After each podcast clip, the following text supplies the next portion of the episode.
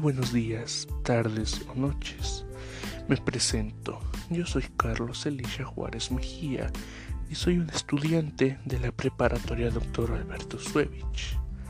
Mi maestra Gisela Yasmin me da la asignatura de Análisis Histórico Universal, de lo cual tratará este maravilloso podcast que espero les guste. El tema principal del cual hablaremos hoy es el derrumbe del socialismo y del mundo unipolar. Dentro de este tema les voy a mencionar algunos de los puntos clave que mencionaremos, que son la perestroika y sus aspectos, Alemania, Yugoslavia y Checoslovaquia, y la guerra del Golfo Pérsico en la unipolaridad. Ahora sí, comencemos. Empezaremos con la caída del sistema soviético. Bueno, Mikhail Gorbachev comenzó un cambio revolucionario en el mundo comunista europeo. Sus planes de reestructuración económica y social llamada perestroika y la política de transparencia informativa conocido como Glasnost. Estas contaron con el apoyo de la población. Un acontecimiento muy simbólico de este proceso fue la caída del muro de Berlín. La perestroika y el glasnost fueron trascendentales para relaciones internacionales. Al flexibilizar la postura de la URSS, se puso fin a la Guerra Fría, quedando como superpotencia Estados Unidos de América y como único árbitro del destino del mundo. Pasemos a las crisis internas de la URSS. En 1985, la URSS era la segunda potencia militar del mundo, pero con una crisis económica y social. Los gastos militares llevaron al abandono la producción de bienes de consumo y el estancamiento económico, ocasionando un deterioro en la calidad de vida de la población. La producción agrícola era insuficiente por varios años se importó trigo de Estados Unidos y Canadá. Vea qué tan mal estaba la situación económica en ese entonces. Pasemos ahora a las reformas de la perestroika. Bueno, pues Gorbachev tenía conocimiento de la situación en que vivía la URSS, por lo que quiso instrumentar una transformación que quedó plasmada 1985 en su proyecto de la perestroika. Esta fue entendida como una reestructuración o reforma. Aquí se implementó en dos sentidos, la reforma económica y la política. Veamos algunas características de la reforma económica. Bueno, pues la economía de la URSS antes de la perestroika. El monopolio del Estado como productor de todas las esferas de la economía. El bajo interés de los trabajadores en su trabajo que limitaba la obtención de altos rendimientos. La insensibilidad de las empresas respecto al proceso técnico y científico. Ahora veamos lo que quiso proponer la perestroika pues esta se propuso revitalizar la economía de la URSS a partir del espíritu de empresa y la innovación.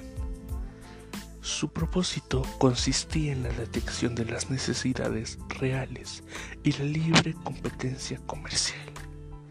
También se intentó convertir a los obreros en accionistas directos para compartir responsabilidades y encaminar las acciones para consolidar una economía de mercado, obedeciendo las leyes de la oferta y la demanda. Estas medidas fueron planeadas cuidadosamente, pero sin embargo el cambio del sistema provocó un caos que llevó al fracaso la perestroika. Ahora veamos qué fue la glasnost, instaurada a nivel político, palabra que significaba transparencia, suprimió la censura, restableció la libertad de expresión y permitió la crítica al sistema comunista y la demanda de responsabilidades políticas de sus representantes. La información y la cultura pasaron a ser independientes de los dictados del gobierno. En los periódicos reaparecieron la crítica y se publicaron libros sin censura. Haciendo un pequeño paréntesis, en este periodo hubo una frase muy legendaria en Rusia, que era, en la Unión Soviética no tenemos sexo.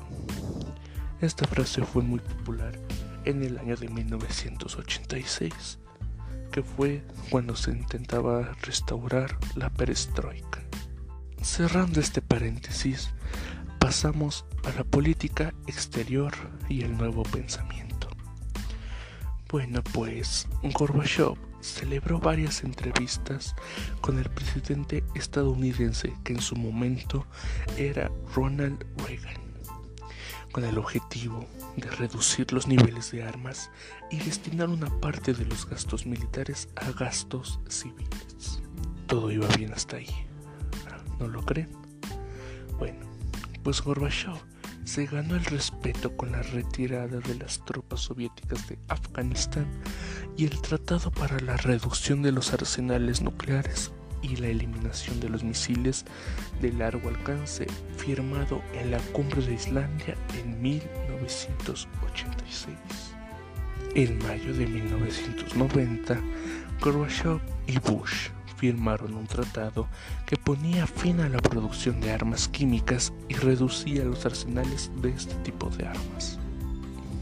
Recordemos un poco lo que eran las armas químicas, pues estas utilizaban propiedades tóxicas de sustancias químicas para matar, herir o incapacitar personas.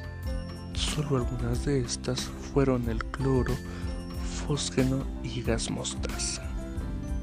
Ahora bien, en julio de 1991, ambos mandatarios volvieron a firmar otro acuerdo por el que se recortaba sustancialmente el número de armas nucleares estratégicas. En un encuentro con el Papa Juan Pablo II, celebrado en Roma, Gorbachev prometió garantizar la libertad religiosa de la URSS abramos un pequeño paréntesis de nuevo para ver quién era el Papa Juan Pablo II.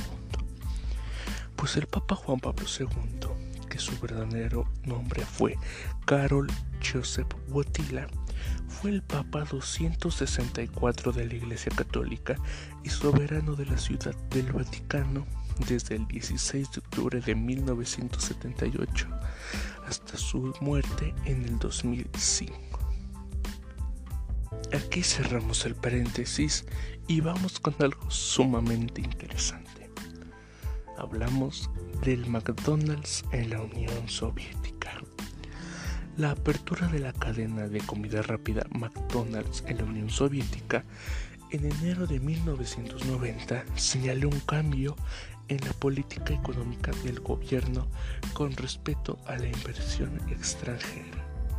Sin duda McDonald's se ha mantenido como una de las cadenas de comida rápida más populares del mundo. Sigamos. Las relaciones con Israel también mejoraron notablemente al flexibilizar las restricciones migratorias a los judíos rusos. Al crecer la tensión en el Golfo Pérsico desde agosto de 1990, la URSS apoyó en general la política encabezada por Estados Unidos de utilizar la presión económica y militar para forzar la retirada iraquí de Kuwait. Ahora vayamos con un evento de suma importancia en la historia universal, que es la desaparición de la URSS. Bueno, todo empezó con las huelgas en 1989 y 1990. Estas mostraban el descontento de la población y la falta de credibilidad en el sistema socialista. En 1990 se celebraron elecciones libres, triunfando candidatos reformistas y nacionalistas. Entonces se declaró la independencia de Lituania, Letonia, Estonia, Georgia, Moldavia y Armenia. Vayamos con otro dato. La reunificación alemana. En septiembre de 1989, Hans Monroe establece un gobierno en Alemania y de sus principales decisiones es apertura el muro de Berlín. Monroe y Helmut Kohl establecieron acuerdos para la unificación de los dos estados alemanes en 1990. En 1990 se fundó la Alianza por Alemania y el 3 de octubre se unen los dos estados creando la nueva República Federal Alemana. Vayamos con lo que fue la Guerra del Golfo Pérsico. Este enfrentamiento surgió el 2 de agosto de 1990, provocado por Irak, liderado por el presidente Saddam Hussein, al invadir Kuwait con la intención de ampliar su dominio.